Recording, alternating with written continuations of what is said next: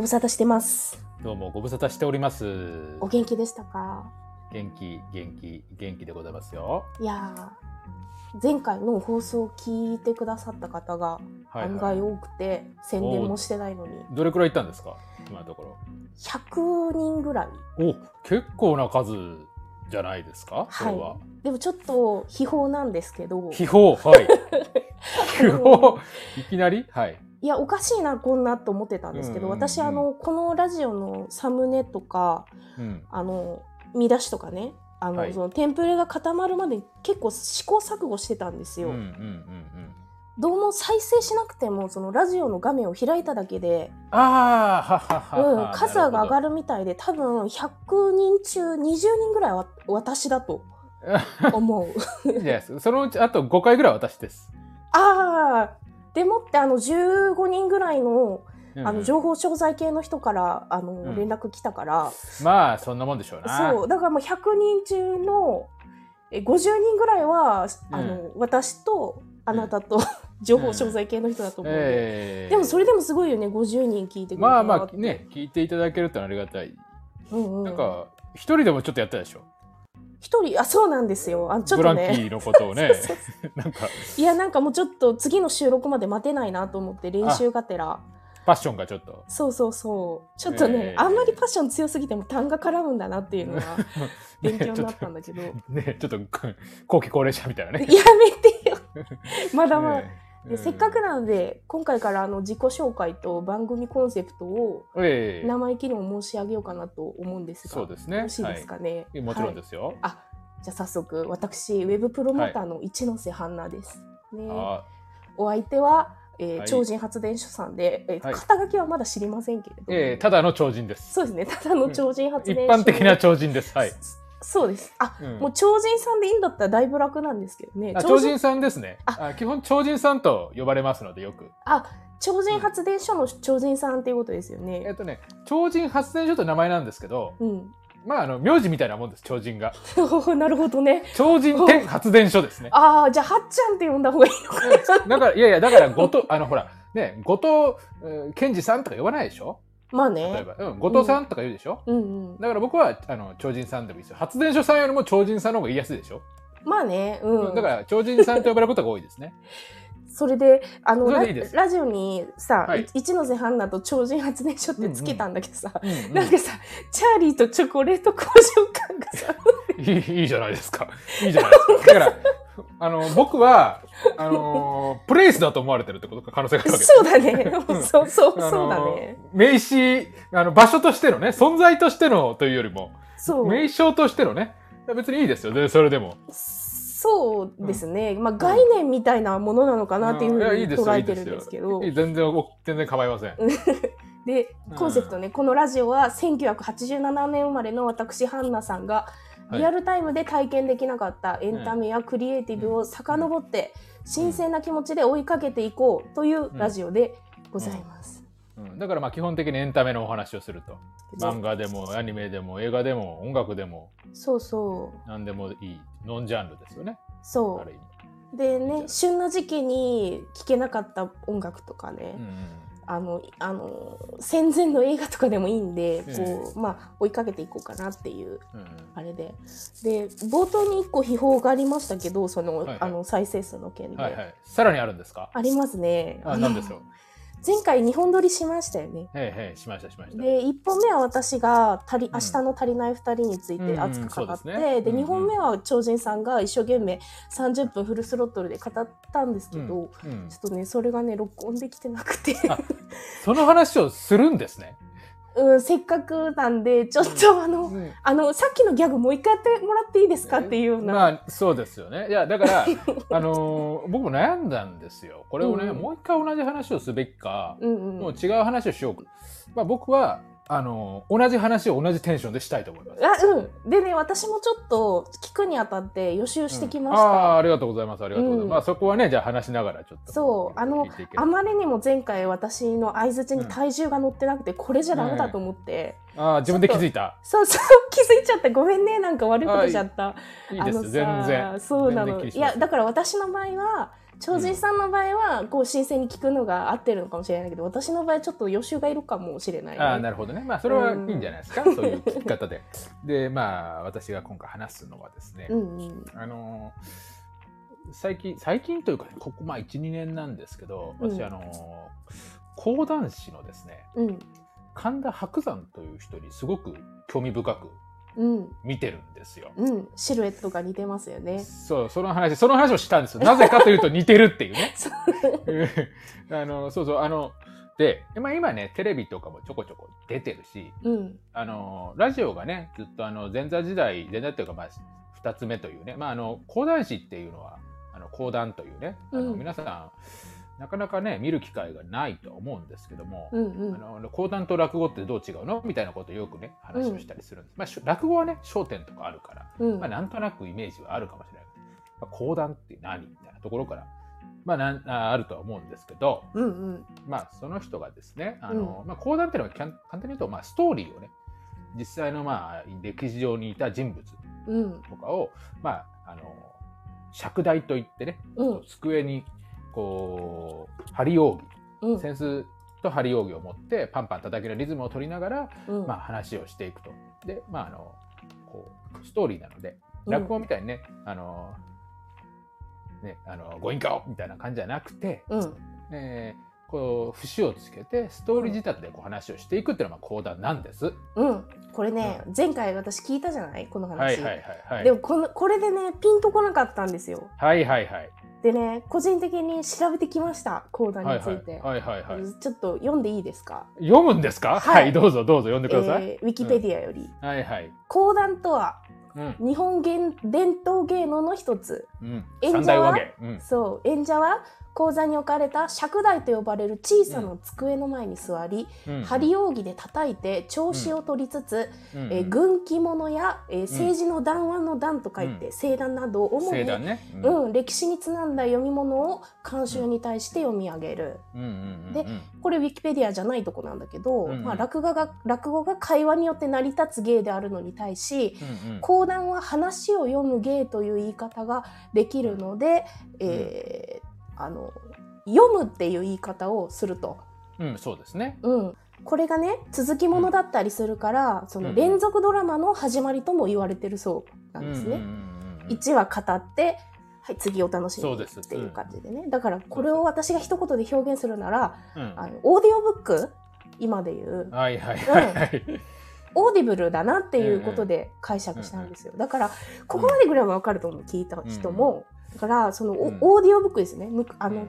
当時の人がうんこうた面白おかしくお話を聞かせてくれるうん。もう朗読の上手い人っていうよりかはなんていうの？ねそういう感じでね。あのね、なんかね、僕はどっちかっていうとね、あの、こう、紙芝居とか、ああ分かる。うんうん。あのね、よくある、これ講談とかでもよくネタにするんですが、うん。あの時間とかがあるわけですよ。ああいうとこって寄せって言って、要はあの、こう演芸場みたいなとこで時間が決まった中でやるわけだから、うん。えっとね、本当は実はらあのその講談の話落語もそうなんですけども、うんうん。すっごい長いんですよ。フルでやるとうんうん。30分とか40分あるのをうん。下手したら5分とか10分縮めて話するわけなんうですよ。んうんうん。ってなるとあのかいつまみすぎると今度話分かんなくなるんで、うんうんうん。すごく盛り上げて、うん。さあここから話は面白くなるわけでございますがなんとなんとうん。お時間が来てまいりましたみたいな感じで続きはまた明日とかね。あのそんなこと言ってこう次かまた引っ張るね。じゃあもうディレクションですよね、テレビで言えばディレクターの人が、うん。あの YouTuber の人もそうだけど、うん。まあ長く撮ったのを、まあ、編集して面白くするき引きでして、うん。で、まあ、要はあの次のあの次回お楽しみにみたいなそんな感じで、あのやるわけなんですよ。うんうん。で、あのーすごくね私ねあの落語とかもたまに聞くんですけども、うん。こうなんてこうやっぱりねあの語りの芸なのでうん。耳で聞くだけでも楽しいんですよそもそも。うんうんでもともとその神田伯山っていう人がうん。もともと松之丞っていうねうんうん。二つ目時代、その落ラジオですごくうん。まあ受けた跳ねたんですね。あそれは知らなかったな。でうん。ななんていうかととにかくトークが面白いんですよ。枕っつって。まあ、要は前振りがね、とにかく面白い。うん。もっと言うとすごく忖度なくガンガンもうあボロボロクソに言ったりするわけで、うんうん言わなくていいことを言っちゃうっていうね。あー。まあうんでもさその超人さんも神田伯山さんもさ、ホームがあるから、あの、はい。寄せだったり、まあそうです。長寿さんは長寿さんのステージがあるから、別にね、そのステージの上で、全然嫌われてもいいんです。嫌われてもいいって全然いいんです。そういう強みはありますよね。で。あのえーその人がね今、うん。YouTube をやってるんですよ。うんうん。神田伯山 TV といって。うん。でこれがねすごいのがやっぱりあのそのいろんなまあパターンがあるんですけど一つが、その人がそもそも始めたのがこの人がこう真打ちといってうん。まあ要は、まあ、落語家でもそうなんですけどうんあ。のまあ要はなんていうのかなその講談師とか落語家の中で一番まあ高いくらいうんうん。つく、まあ、要は前座二つ目真打ちといって、まあ、真打ちになると自分で独演会を開いたりとか、うん。あのその寄席の落語で鳥を務めたりするような、まあ、一番最高位、まあ、大体修行を積んで、まあ、十何年やってつく、うん。あの立場になった時にうんうん。その真打ち広め興行っていうのがあるわけですよ。ほうほうほうん、落語家とかでもねあのこう大きな名前ついた時とかにこうようんくお練りをしたりとか、ねうんあのこのこう演芸場とかでこうし口上を述べたりするやつがあるんですけど、う。うんうん。その寄席のその様子をうん。舞台裏を全部撮って流してるああ、あの、YouTube で。そうですうんうんだから、あの普通にあの控え室とかで、うんあの有名な、ね、人があの、ね、笑福亭鶴瓶とか、はいはい。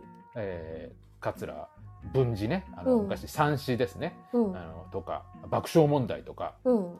そういった人が来てるのを撮って流して、であの他の全然こう見たことないようなあの、うん演芸場にいるような、あうんうんの人とかが出てたりするんですよ。うんうんうん。うん、全然本当見たこともないし聞いたことない人が、うん。あのいわゆる落語家とかコメディアンと言われるようなあの落語家とかだけだけじゃなくてこういわ色物だね、うん。大道芸みたいな人とか、はいはいはい。うん、他にも浪曲とか。そんな多ジャンルでやんの？寄せって。そうそう。演芸場って要は落語家とか講談師ではこう落語家みたいな話し家の人がいれば、うんうん。講談師といってあと、はいはい。色物の先生っていうんでね。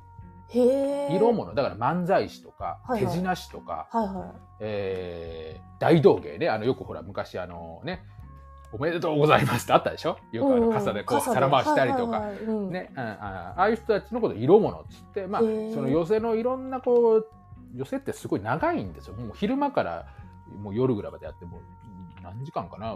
7時間とか8時間9時間ぐらいやってるのかな、うんかなり長い時間やってるから、うんうん。その中でいろんな人が出てくるだからそういう人たちも出てくるだから見てるとこの人たちすごいななんか本当この人たちこれで何年間もやってるのっていうぐらいのおじいちゃんとか見てない人とかもいるのよへえ。これがね9時間さずっと座ってられないと思うんだけど。これそれこそ先日ね「ドキュメント72時間」ってやつがあって、うんうんうん。それで浅草園芸ホールの様子とかも撮ってたんですよ。うんうんうんと。なるとねあの昼間ぐらいから行ってもう目当ての人だけ見て帰る人もいれば、うんうん。あのぼんやりこう見て、うんうん。で出たり入ったりもできるから、うんもう自分の見たい時来てとかねだかクらラブじゃん。もう本当そんな感じなんですだから人気があ頃る人が回してたら人集まるし。そうそうそうそうでしょ？うん、人気だから人気のある人とかがともう本当朝から並ぶとか、へえ。だからこの神田伯山も出る時はあのもう今日本一チケット取れないって言われてるから、もう朝から並ぶらしいのへえ。昔言ってたのがねあのその本人もラジオで言ったけど、あのうん。元ブルーハーツ現在クロマニオンズの、うん。ね、真島正俊マーシーですよ、もしギターの。マーマーシーこ実はあのこういうの好きらしくて演芸が、はいはいはいはい。講談も好きらしくて朝から並んでたっつって、ええ。マーシー並ぶっつって。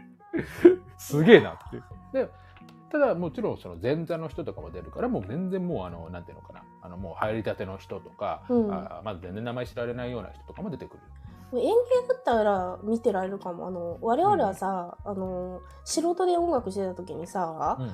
こう対バンだとか言ってうんさ、全然知らないジャンルの人と一緒にされたりうん。うん。してたじゃない、お客さんは多分困ってたと思うんだよね、なんかヒップホップの人の後にうんうん。ロックンロールうんうんうんしたと思えばうんアコギの人がいるみたいなさ、うんうんうんうんどんな気持ちで？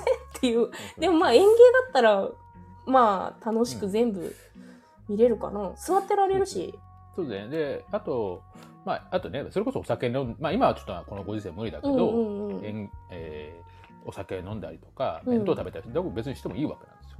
えー、寄せで？うん。えー、なんか自分が落語やってる時にさ弁当食べられてたら嫌じゃない、まあ、普通は嫌なんだね。で、うんでそれこそ歌舞伎だってね。はいはい。歌舞伎だってあのそれこそあのまた後でちょっとお話ししますけども、うんうん。あのね中村中蔵というや寄せをあれを見たって言ったでしょ？うんうん私も見ました。そうそうあのその神田伯山がね、うん。やってる、まあ、ある種本人のこうお箱みたいなあの、うんうんうん。ネタがあってその中で、まあ、簡単に話をするとすごいあの血筋のない役者が工うん。夫で成り立っていくんだけど、うん。ある日、まあ、周りからの嫉妬とかやっかみを買ってねうんすごい、まあ、あの上り詰めてるんだけどある日すごいなんていうのかな全然美味しくない役を与えられるわけです。うんうん。その時にその中村中蔵がややる幕のことをうん。弁当幕って呼ばれてる。あいいね。伏線回収しちゃったね。そうそう弁当幕。要は弁当を食べるような、まあ、つまんないような誰ばっていうことなんです。よ。うんうんうん。であのーなんていうんですかあのそういう空間も、まあ、ある種許容している場所でもある。うん。ね。まあお弁当食べるんだったらこの間でやるのがいいかなっていう。だから極端な話でねあのそれこそ今神田伯山が監修している漫画でねうん「平場の人」っていうね漫画があるんです。ううんうん。これあのイブニングでやってるあモーニング2かな？イブニングかな、へー。あやってるんですけど、うんうん。とかでもあの落語を見に来たお客さんがうんあの入ってきていきなり講談が始まるからあ間違えたかなとか言って、うんうん。あの出て出て行こうとしたりとかああ実際落語が始まるじゃあトイレ行こうっつってその講談やってる間トイレ行ったりとか。あそういうやっぱねとこってあるんですよ。ーなるほどうねん。もう中村中蔵が現実にリンクしてるん実際でですね僕らも音楽をね実はうんやってた、一緒にやってたねあの、うん。時期があったのでうんうん。あのそういう時ってあったじゃない。そうだね。うん感じるでしょ？あこの客は俺たちに体重乗せてないなってことは当然あるでしょ？いやもうねなんかこう、ビジュアル系のお客さんとかには本当に申し訳なかったと思うよ、でしょ？あの私たちが演奏してる間本うん。当すいません、あの体力使わせてっていう、僕だから言い言いますもんね。僕とか。こ僕この前も言ったんだけど分かりますよ皆さん。皆さんのうん。比重は後半に持ってったのよく分かりますって言ってら演奏を始めるんです。なんか魚でしそうじゃない？さっさとやれっていやまあ言われる、そうそう。そういうことを楽しむあの我々の芸風みたいなもん。まあうん。でもね、そのね、とにかくその、神田伯山っていう人が、とにかくその、講談っていうのをフル尺で、うん。もちろん5分、10分って話もできるんだけど、フル尺で YouTube でポンって流してる。しかもそれがうん。10話とか15話とかあるようなストーリー仕立て。宮本武蔵とかね、うん。そういうものとかを、もうフル尺で無料でやってるんですよ。うんうんこんな贅沢なことがあるのかと。贅沢なんだ贅沢です、すごく。そこれまでにはなかったから聞きたい人にはたまんないわけねこれでが。で特にあのもともとあの最初にテレビが出てきた時にうんあのこれは本人も言ったんですけど、うんうんあのいわゆる演芸場にいたステ芸あのそういう場にいた人たちはテレビをすごいバカにするわけですよ。ああうんううん。ん。あんなもんはね素人芸だと、うんうんうん。上岡龍太郎も言ってたんですよそういうことをね。うんうん。でただそれはどんどんテレビに、ね、あの駆逐されていくわけですよ。うんうんうん。ね、テレビの人の方が有名。うん。ね、で周りから声かかるお金も多かる。でも逆に今テレビってすごく YouTube から押されてる状況がありますよね。そうね。うん。で、うん。それこそ YouTube って素人芸のうん。もう塊みたいなもんじゃない。まあ、我々の今これもそうだけどでしかも自分で開かないと見れないからある意味すごいシビアっちゃシビア。その中で今テレビがすごく苦戦している中でうんうん。もともと駆逐されていった講談っていう、もう言ってしまえば今全国で80人ぐらいしかいない、うん。ね、社用の芸と言えるかもしれない。うん。うんあの本人も言ってますけどね。でそれが今 YouTube で YouTube ってその神田伯山 TV はギャラクシー賞を取ってるんですよ。うんうん。でその講談という、まあ、しある種社用の、ね、耳ながら見向きしなかったようなうんうん。ゲイをしている人が YouTube で賞を取っちゃうっていうのがすごく逆説的で面白い。うんいやそうだよ。あの私自己紹介でさあのウェブプロモーターの一ノ瀬ハンナですって言って、うん。まあ、その立場から言わせてもらうとさうん。あの本当にウェブの利用のうん。最高傑作というかさ、うんうん。あのまあ本当にあのねこの人がうん。さもし頭の固い人だったらうんうんこうこんなことできないよね。粋じゃないもん、字幕をつけるとかさ。うんけどさ字幕があるおかげで私すごく見やすかったし一応ね一回字幕なしでも途中まで見たんだけど、もう怒られちゃうかもしれないけど正直何言ってるか分かんなかったのその言葉も古くて。それはね人とようも言ってた。え人とようもね何言ってるか分かんねえっつって。いやでもそれも本人もそうで、うんあのねうんあのーやっぱり固有名詞とか、うんうん。あのでもともとあの話ってね平場といってねうん。あの独特の節があるわけですよ。ね、うんうん。頃頃は元気3年水の餌年パンパンとか言ってね。そうなのなんかね言葉じゃなくて、うん。あの調子っていうかなんかメロディーとして入ってきちゃってちょっと、うん。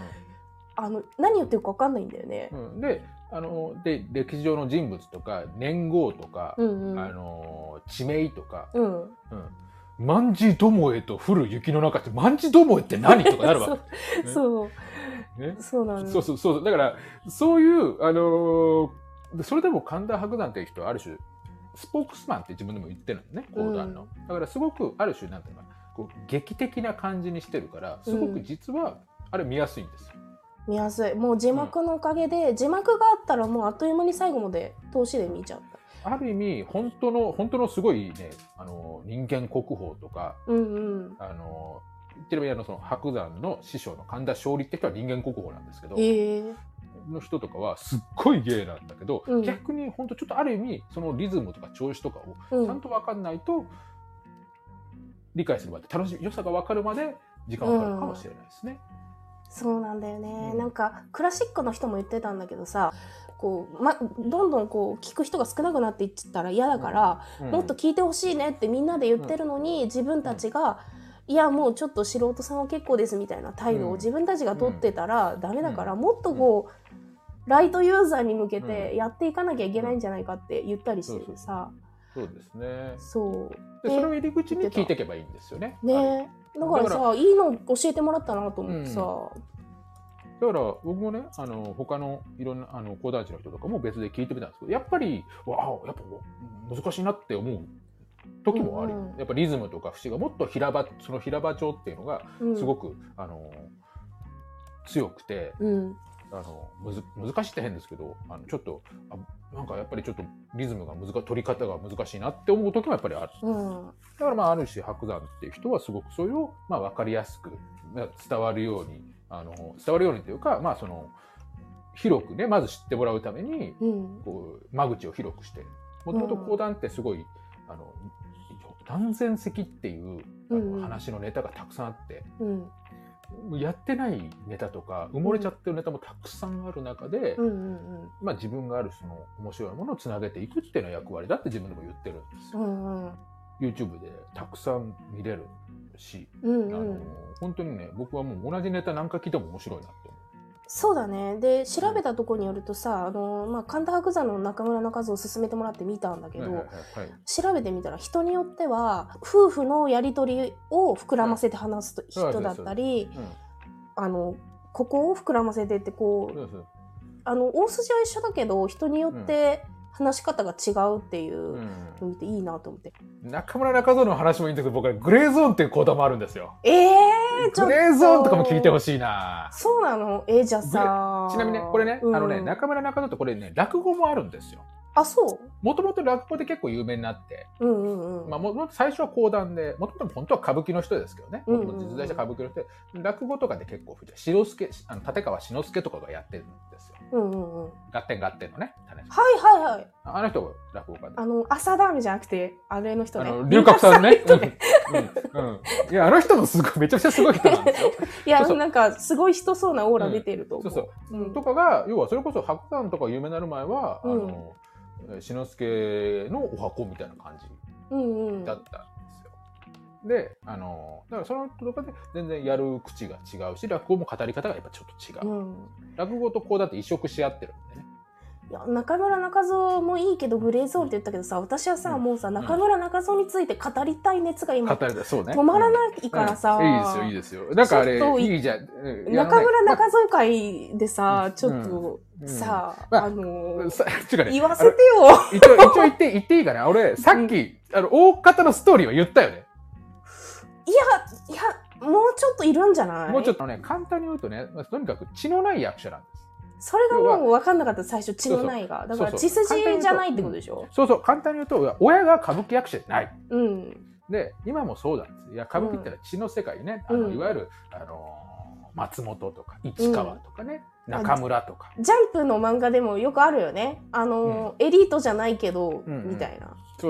主役になっていく感じの。そうそうそう。そうです。血統は違うけど、うん。そうそう雑草です。そ ううん、ででもこうすごく最初はねあのもう全然日の目を見なかったんだけど、うんとにかく一つ一つ一つ一つ丁寧にやってでうんうん。それはそれが認められて。うん。うんであのあの座頭って言ってね、まあうん。ある種その一番その座の中で偉い人になるわけ。でもそれは前例がなかった。で周りからも「ねなんで相手するんだよ」って。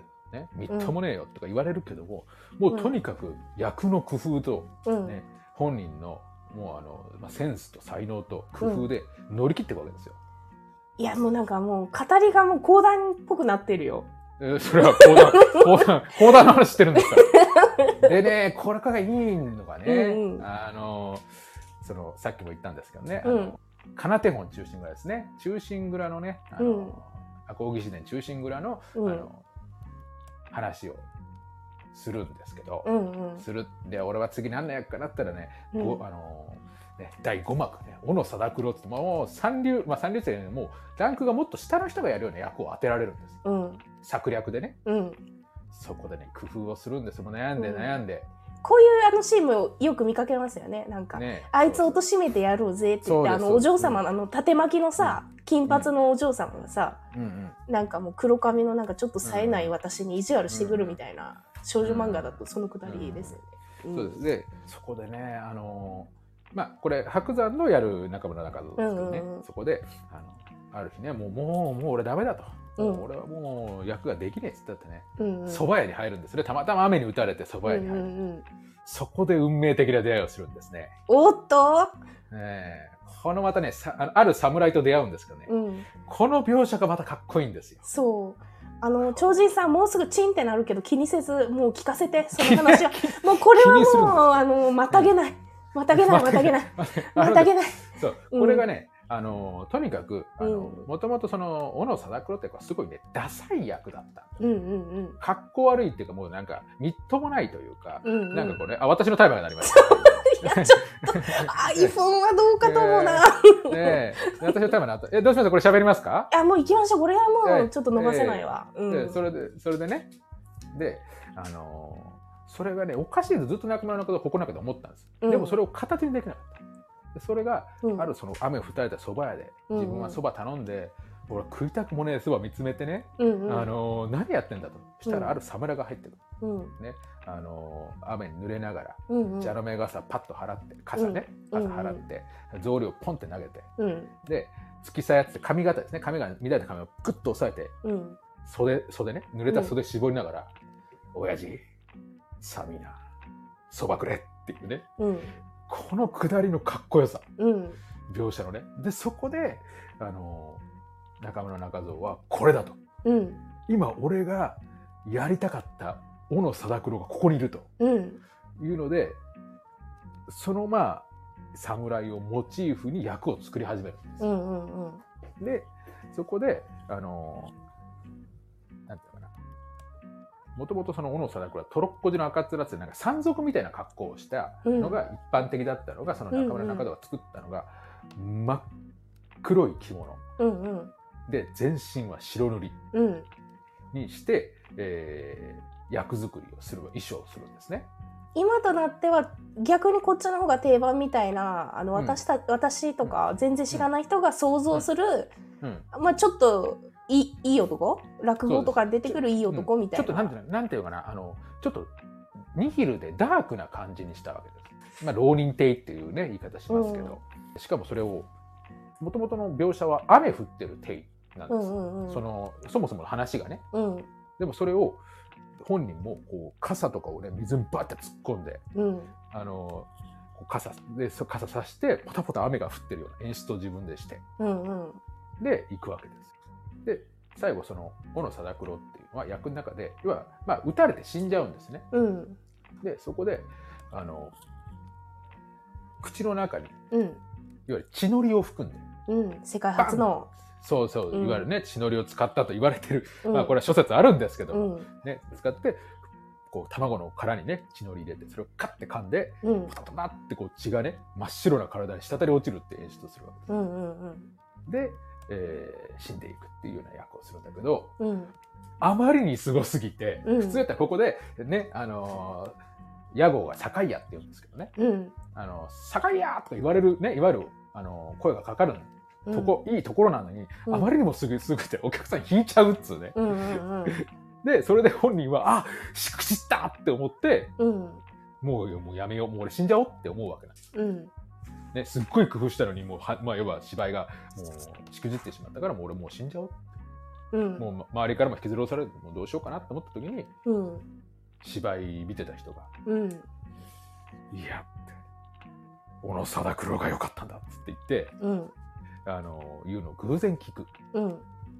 で、そこで、この中蔵は、うん。もう俺はこのあの人がいいって言ってくれたから、うん俺もうちょっと頑張ろうと思ううん。それを奥さんとかと話すんですよね,、うん。うん。ねあんたは日本一の役者だよとか言ってね、うん。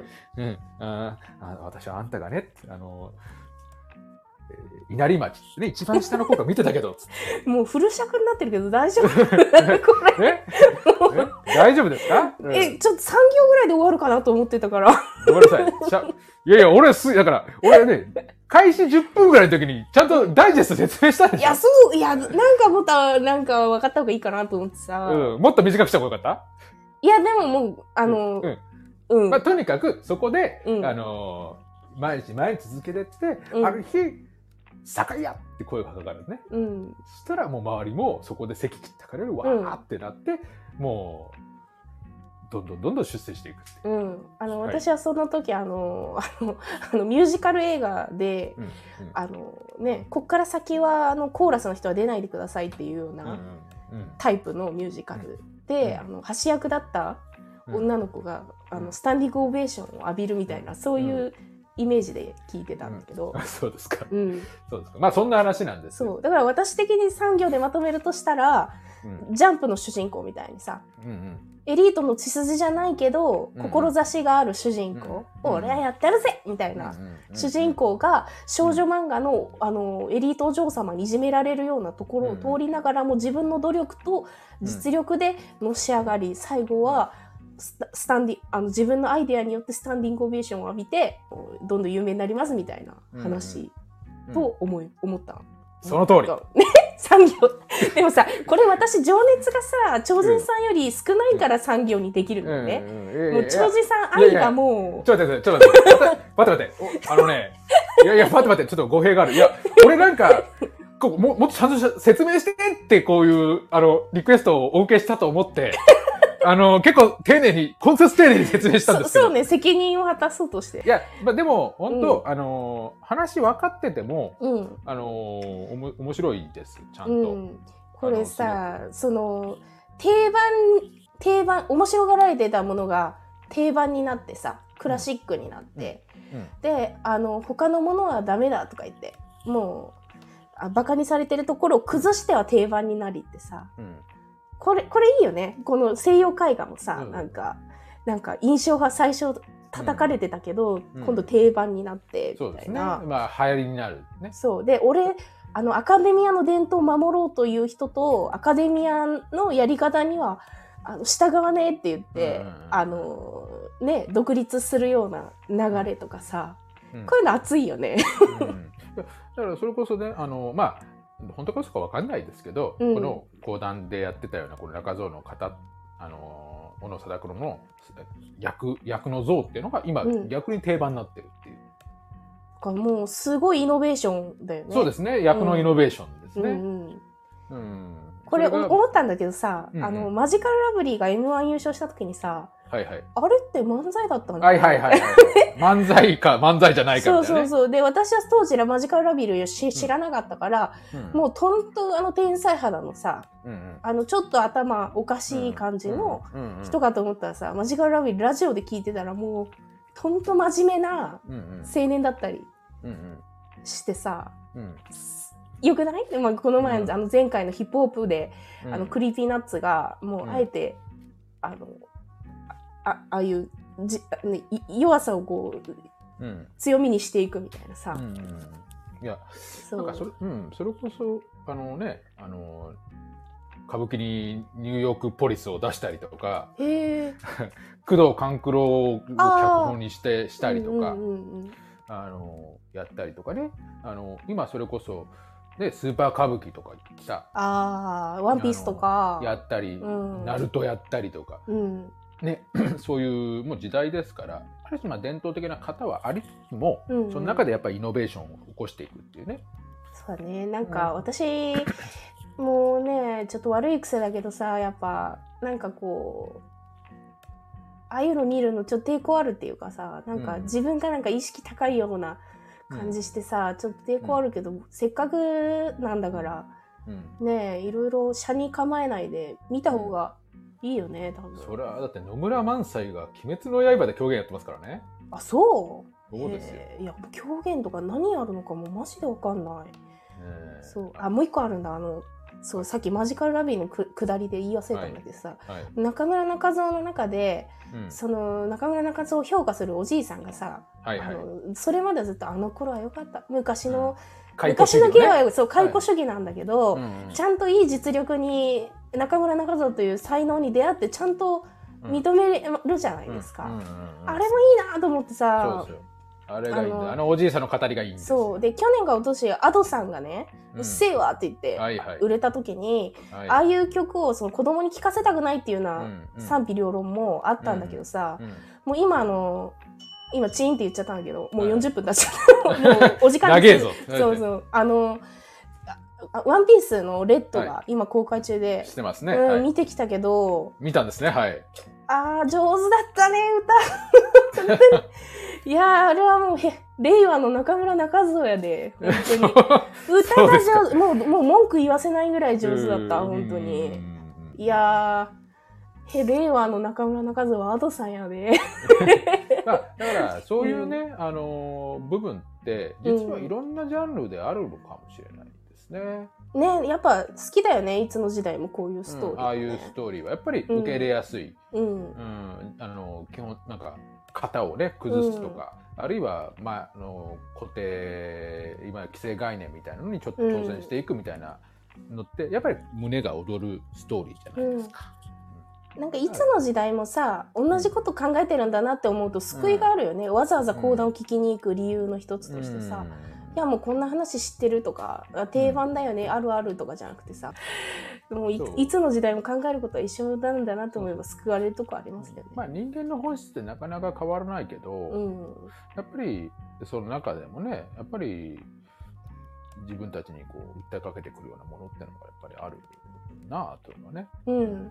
だから古典とかね、うん。あのものってやっぱり出会う出会った時にすごくねあのすごい100年前のものでも感動したりするわけですよ。うん。そ学校でさ習っても好きになれないじゃん。だからどうにかしてさ、出会わなきゃいけないんだけど、うん。あの普通に暮らしてたら講談とか落語になかなかさ、うん。出会わないからさ。そうですね。だからいあの YouTube だからウェブを使ってっていうかね字幕を使ったりさ、中を見せたりとか、うん。なんかこうエンタメに昇華しようとしてくれてるのはうん、いいよね。なかなか特にね地方に住んでるものからするとなかなかねうん。いけないですから、そういうのが見れるっていうのは僕はすごくいいなって思いますね。うん、いいじゃない？いやもうなんかさ最初はね30分持たないかなと思ってたけど、ね。余裕で42分。余裕 です。喋りすぎです。さすが喋りすぎでですあの、うん。さすがのあれ、しかもね、これをうん。2回目の話ってことをよく覚えてください。そうだね。2回目の話です。じゃあまあお時間なんで。はい。はい。いや、よかった。またね、次回もぜひ聞いていただきたい。いや本当にあのよろしくお願いします皆様、はい。聞いてください、うんなんとかして私たちをうん。あのねあの担ぎ上げてうん。みこしに担ぎ上げてください。あの応援してください。よろしくお願いします。これについて喋ってくださいでもね。そうだね。うん、うん。見ますからこのテーねマ、見ますうん見ます。うん。1週間時間ください。ね。本当だね